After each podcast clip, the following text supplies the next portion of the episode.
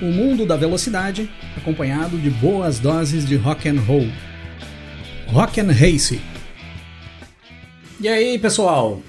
Tudo bem com vocês? No final da última semana, nós tivemos os últimos dias de testes de pré-temporada, agora para o início da temporada de 2022. E sem sombra de dúvidas, o que mais chamou atenção nesses três dias de testes que nós tivemos ali no final da semana, já no circuito de Sakir, no Bahrein, onde vai ser disputada a primeira etapa da temporada, foi o carro que a Mercedes levou para a pista. O W13 apareceu como um carro bem diferente do carro que a Mercedes tinha levado para a pista pista nos primeiros testes, lá em Barcelona. E esse novo modelo do W13 aparece com um conceito bem inovador. Um carro muito mais estreito do que os demais carros do grid, com sidepods bem reduzidos, quase nulos, as entradas de ar nas laterais na vertical, rentes ao cockpit, uma traseira mais alta e mais larga, suportes dos retrovisores que já fazem também a função da estrutura de impacto lateral e parecem muito com asas, parecem asas extras implementadas em cima do carro. É um conceito muito inovador que, se apresentar boa performance no decorrer da temporada 2022, pode virar tendência dentro da categoria e pode mudar o que por muitos anos vem sendo padrão dos carros de Fórmula 1. No decorrer da história da categoria, nós tivemos alguns casos como esse da Mercedes de agora, de 2022, com equipes que apresentaram carros em pré-temporadas ou em inícios de algum campeonato, com um conceito bem diferente dos demais carros do grid. Às vezes com uma inovação aplicada em apenas algum ponto da estrutura do conjunto e às vezes mudando toda a estrutura do conjunto, deixando o carro totalmente diferente. Hoje eu vou trazer aqui um top 5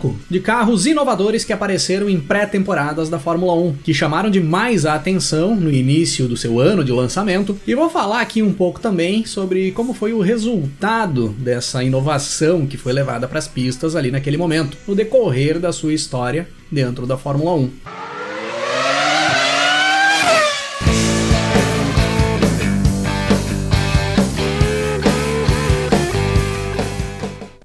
O primeiro carro que surgiu com um conceito extremamente inovador no meio da Fórmula 1 em um início de uma temporada foi o modelo T43, o carro que a equipe Cooper levou para as pistas no início da temporada de 1957, em uma época onde as pistas da Fórmula 1 eram tomadas por carros enormes, pesados, com um cockpit quase na extremidade traseira do conjunto, com uma parte frontal gigante, onde eram posicionados aqueles enormes motores. O T43 apresentou ao mundo da Fórmula 1 ali no início de 1957 um conceito que muitos, quando viram aquilo, disseram que não era um carro de Fórmula 1. Poderia ser um carro de Fórmula 2 ou de Fórmula 3, mas não tinha nada a ver com um carro de Fórmula 1. Era um carro muito pequeno comparado aos demais carros do grid, extremamente compacto e com o um motor implementado na traseira do conjunto. E muitos diziam que aquilo ali nunca daria certo. Foi nesse momento que saiu uma frase que ficaria marcada no mundo do automobilismo, que foi atribuída ao comendador Enzo Ferrari. Eu nunca vi uma carruagem ficar na frente dos cavalos, referindo-se ao motor na parte de trás do carro. Pela lógica, o motor deveria ficar na parte frontal, puxando o conjunto. Na realidade, a Cooper já vinha utilizando esse conceito em outras categorias. Em 1952 tinha disputado a Fórmula 2 com o modelo T41, que já era um carro compacto com chassi tubular e motor traseiro. E aí, vendo o bom resultado que esse carro teve na temporada de 1956 correndo na Fórmula 2, a Cooper resolveu evoluir o projeto do T41, criando o T43 para colocar nas pistas da Fórmula 1 em 1957. Nesse primeiro ano, o T43 não chegou a conquistar vitórias, mas fez ótimas performances e andou praticamente o tempo inteiro no pelotão da frente, conquistando alguns pontos para a tabela do Mundial lá no final do campeonato. Aí, em 1958, a Cooper forneceu carros para a equipe Walker e o britânico Stirling Moss conquistou a primeira vitória de um carro com motor traseiro na história da Fórmula 1, pilotando um Cooper T43 no Grande Prêmio da Argentina de 1958. E no ano seguinte, o australiano Jack Brabham conquistaria o seu primeiro título mundial e o primeiro título mundial de um carro com motor traseiro, pilotando pela equipe Cooper com um modelo T51, que era um sucessor do modelo T43. E iniciava-se ali uma virada no conceito dos carros de Fórmula 1. A partir dali, da virada dos anos 50 para os anos 60, todas as equipes buscariam o desenvolvimento dos seus carros com chassi tubular e motor traseiro. E isso vem percorrendo todos os anos da Fórmula 1, desde a virada lá dos anos 50 para os anos 60 até os dias de hoje. O conceito de motor traseiro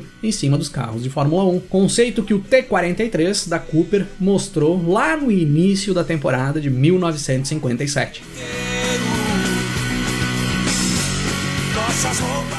Em 1989, quem impressionou todo mundo quando apresentou o carro na pré-temporada foi a Ferrari. Quando todos esperavam que a equipe italiana apresentasse um carro que seguisse a tendência do MP44, o carro da McLaren de 1988, que tinha dominado completamente o campeonato e conquistado o título mundial, com um carro com um perfil super baixo, a Ferrari fez exatamente o contrário. Elevou a altura do conjunto e deixou a estrutura bem mais estreita do que o padrão dos carros ali daqueles anos, com side pods longos e as entradas de ar nas laterais bem na parte da frente do conjunto, na frente do cockpit praticamente junto à suspensão dianteira, com a traseira do carro extremamente fina e esguia, o desenho que lembrava muito a garrafa de uma Coca-Cola. Assim era o Ferrari 640, o carro da Ferrari para a temporada de 1989. E além de tudo, o 640 foi também o primeiro carro a ser equipado com um câmbio semiautomático, com as trocas de marchas feitas por borboletas atrás do volante. O carro teve um bom desempenho na pré-temporada e no decorrer da temporada também. Sempre que terminava as corridas, chegava no pódio e até buscou buscou vitórias. O problema é que em boa parte do campeonato o carro não terminava as corridas. Quebrava demais e os abandonos eram constantes. As vitórias vieram, foram duas vitórias para o inglês Nigel Mansell e uma vitória para o austríaco Gerhard Berger. Mas se a Ferrari quisesse brigar por títulos mundiais utilizando esse conceito do 640, precisaria melhorar a confiabilidade desse conjunto. O que viria a acontecer em 1990 com o sucessor do 640, o modelo 641, que não chegaria no título mundial, mas disputaria o título no decorrer de todo o ano, buscaria muitas vitórias e bateria na trave lá no final do ano, com o francês Alain Prost ficando com o vice-campeonato. Se as conquistas mais desejadas, que eram os títulos mundiais, não vieram com esse conceito implementado pelo 640, em dois quesitos ele foi extremamente importante para a história da Fórmula 1 a partir dali. O conceito de garrafa de Coca-Cola, que o desenho do carro tinha, passaria a ser utilizado por todas as equipes no decorrer da história e é utilizado até os dias de hoje, assim como o câmbio semiautomático, que foi uma das inovações mais consistentes que um carro de Fórmula 1 já levou para dentro das pistas em toda a história da categoria.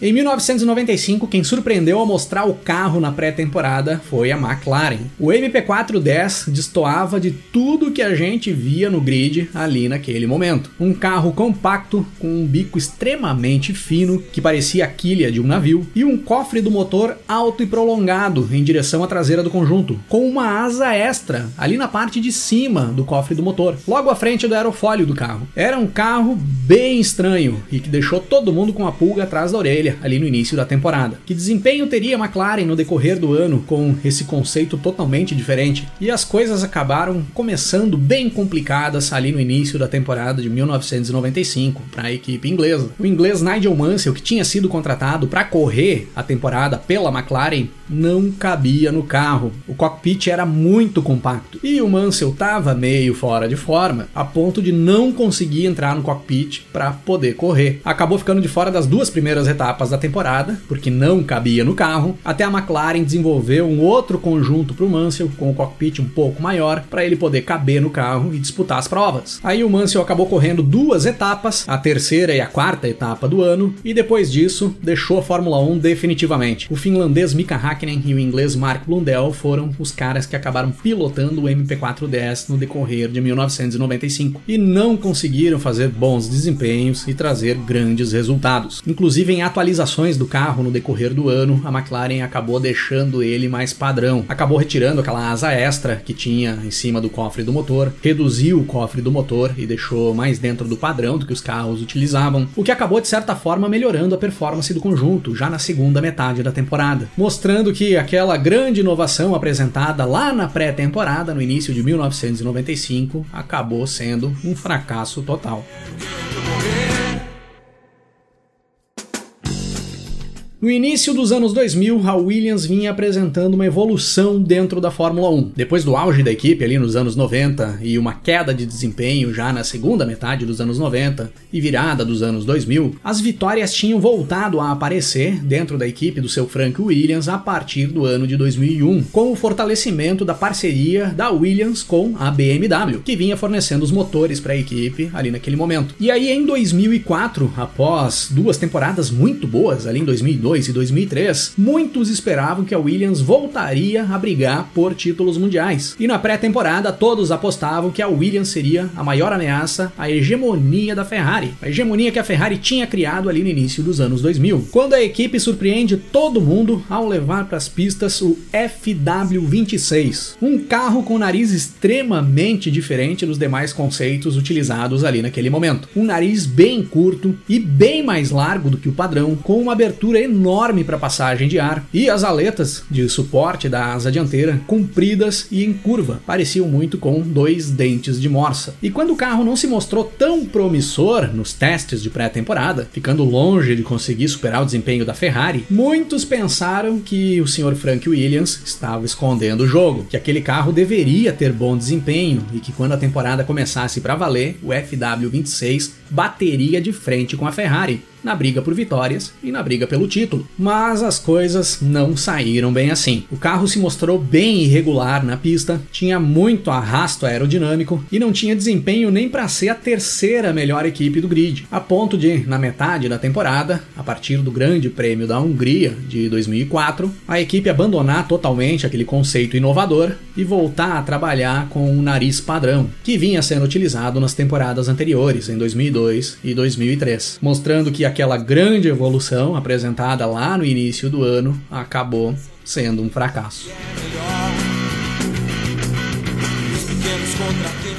Na virada de 2013 para 2014, nós tivemos uma grande mudança no regulamento da Fórmula 1. Iniciava-se ali a era dos motores híbridos dentro da categoria, e uma mudança radical na aerodinâmica dos carros entrava em cena ali naquele momento. E aí, quando nós temos essas grandes mudanças no regulamento, que mexe bastante na aerodinâmica dos carros, muitas coisas estranhas podem surgir. Das coisas mais inovadoras, barra estranhas, que as equipes poderiam apresentar ali no início da temporada de 2014, nós tivemos três bicos de carros que ficaram marcados quando apareceram na pré-temporada. A Ferrari F14T com o seu bico em S, a Lotus Renault E22 com seu bico ponta dupla assimétrica e o Caterham CT05 com seu bico sei lá como que a gente pode chamar isso aí. Dentro de um universo de bicos mais padrão, como os apêndices da McLaren e da Williams e o bico em curva da Mercedes, ficou a expectativa de que alguns desses carros mais inovadores, que ousaram mais no desenho aerodinâmico, pudessem dar o pulo do gato e buscar bons desempenhos, com possibilidade de virar uma tendência no decorrer da temporada, principalmente a Ferrari e a Lotus Renault, que vinham de boas temporadas anteriores. Mas nada disso aconteceu. As três equipes foram um desastre total dentro da temporada de 2014. Os carros acabaram tendo um desempenho horrível e os três conceitos foram abandonados após o final da temporada, ficando como padrão para as temporadas seguintes o bico apêndice e o bico em curva da Mercedes, que foram os conceitos mais simples apresentados lá no início de 2014.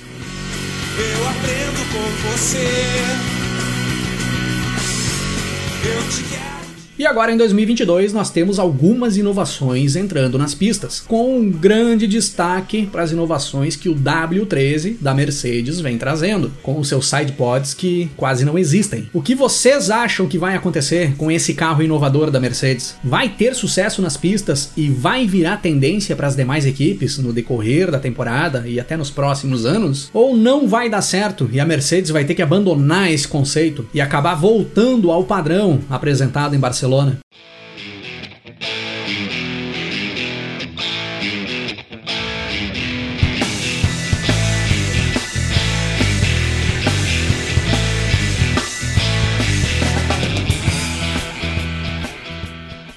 No ano de 1957, quando a Cooper lançava o T43, o primeiro carro inovador da história da Fórmula 1, o álbum de estreia de um artista até então desconhecido inovaria o mundo da música ali naquele momento. Here's Little Richard, o primeiro álbum do norte-americano Little Richard. O cara que, na minha opinião, é um dos principais pilares da história do rock and roll.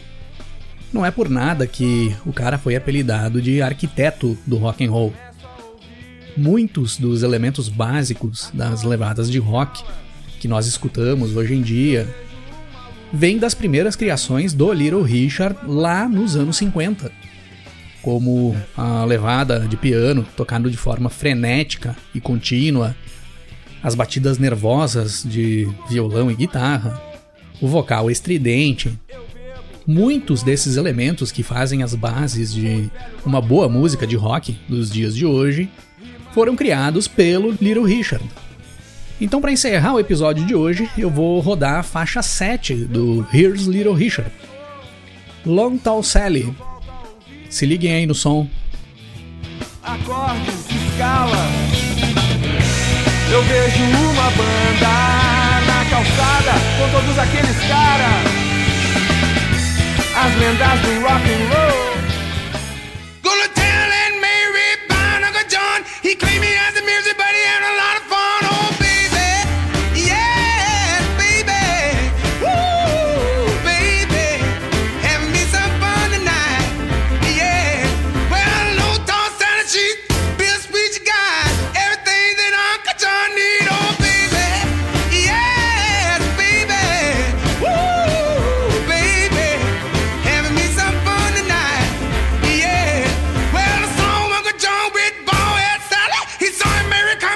get back in there.